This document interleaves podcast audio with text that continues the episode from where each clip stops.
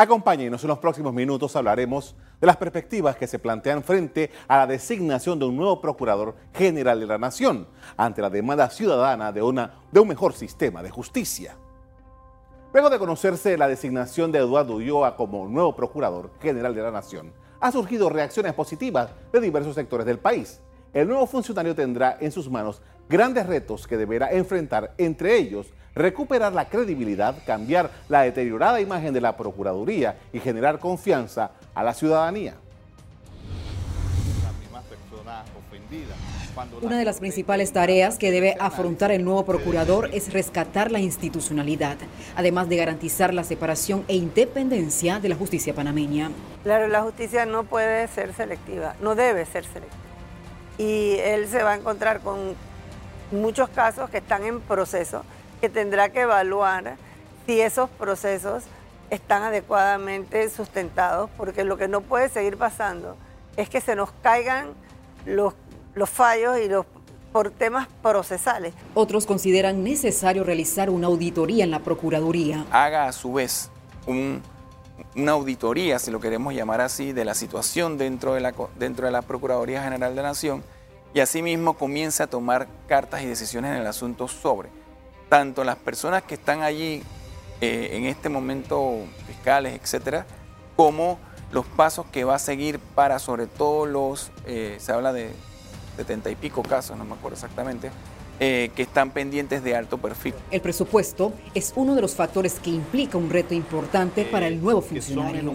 Se requiere un aporte económico y me refiero a dotar de recursos económicos a ese poder del Estado para que evidentemente cumpla las necesidades y las, eh, que requiere el pueblo panameño en lo que a Administración de Justicia se refiere. En el programa ECO 360, el nuevo procurador Eduardo Ulloa habló de los procedimientos penales. En este, en este momento procesal, cuando el fiscal realiza su acusación, él le informa al juez de garantía y le informa a, a la defensa aquellos hechos por los cuales él va a solicitar el, enjuiciamiento de la persona. Él va a enumerar los hechos por los cuales está pidiendo su procesamiento, va a enumerar los cargos, es decir, los delitos que esos hechos se, configuran en la ley penal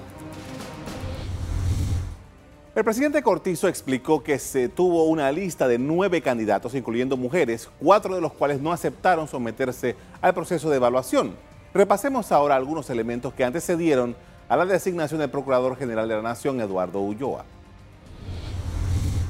Tras la renuncia de la procuradora Kenia Porcel, el presidente Cortizo dijo a los medios que sería riguroso en la elección de su reemplazo y adelantó que quería a una persona con experiencia el Ejecutivo manejaba una lista de cinco abogados para el cargo cuyos perfiles fueron sometidos a la evaluación de una consultora internacional especialista en evaluaciones psicosométricas, en las que se analiza, entre otros aspectos, la personalidad de un individuo, así como sus aptitudes.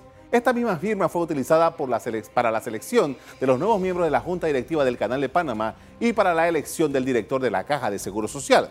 Un comunicado de prensa de la presidencia indicó que cada seleccionado como aspirante a procurador firmó un documento que permitía hacer investigaciones de su vida profesional. En los últimos 30 años, el puesto de Procurador General de la Nación ha sido inestable. Solo uno de los cuatro fueron designados para el puesto desde el inicio y completó su periodo. En 1990, tras la invasión, tomó posesión Rogelio Cruz como Procurador General de la Nación. Cruz reemplazaba a Carlos Augusto Villalaz, quien había sido detenido por el ejército de los Estados Unidos. Rogelio Cruz no completó el periodo. Salió del cargo en 1992 en medio de un escándalo por liberación de cuentas de personas procesadas. A Cruz lo reemplazó en el, el procurador suplente Jorge Ramón Valdés, llamado El Mudo, quien completó el periodo hasta 1994. Ese año fue nombrado José Antonio Sosa, un ex legislador de la democracia cristiana, quien es el único que completó los años para los que fue nombrado durante los gobiernos de Ernesto Pérez Valladares y Mireya Moscoso.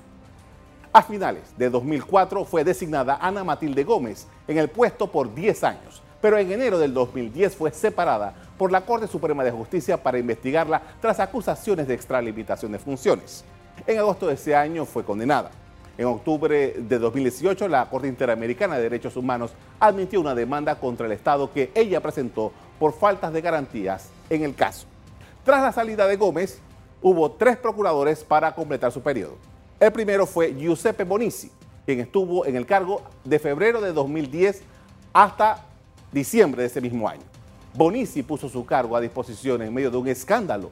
El segundo fue José Ayuprado, quien estuvo en el puesto hasta el 2012, cuando fue propuesto para ser magistrado de la Corte Suprema de Justicia. La tercera procuradora de ese periodo fue Ana Belfont, quien al momento de su designación era asesora legal de la Presidencia de la República. Ella concluyó el periodo de Gómez. Finalmente, en enero de 2015 tomó posesión Kenia Porcel, quien estaba trabajando en el Consejo de Seguridad. Tras casi cinco años en el puesto, Porcel sale en medio del escándalo Varela Leaks. Así ha sido la historia hasta ahora. La ex procuradora Ana Matilde Gómez, al comentar la designación de Ulloa, señaló aspectos a los que se expone este nuevo funcionario.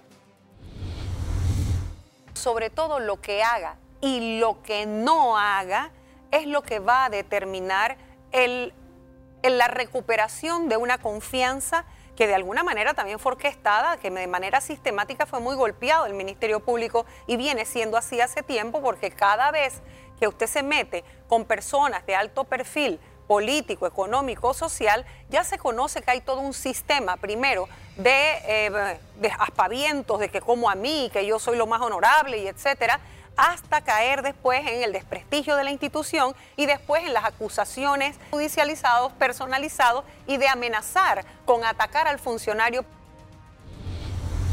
Seguramente el interés mayor en estos momentos está relacionado con los casos de alto perfil que están en trámite tanto en las fiscalías como en el órgano judicial.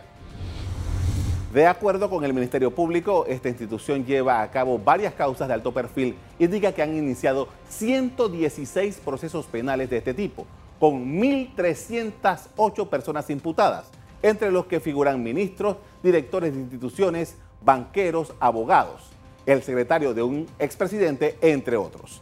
La institución indica que el 23% de estos casos está aún en investigación.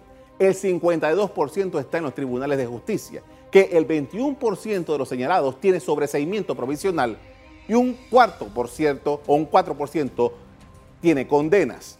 Las lesiones causadas al Estado, según el Ministerio Público, son multimillonarias. El futuro de la designación de Eduardo Ulloa pasa ahora por el tamiz de la Asamblea Nacional que tiene sesiones extraordinarias hasta el 19 de diciembre.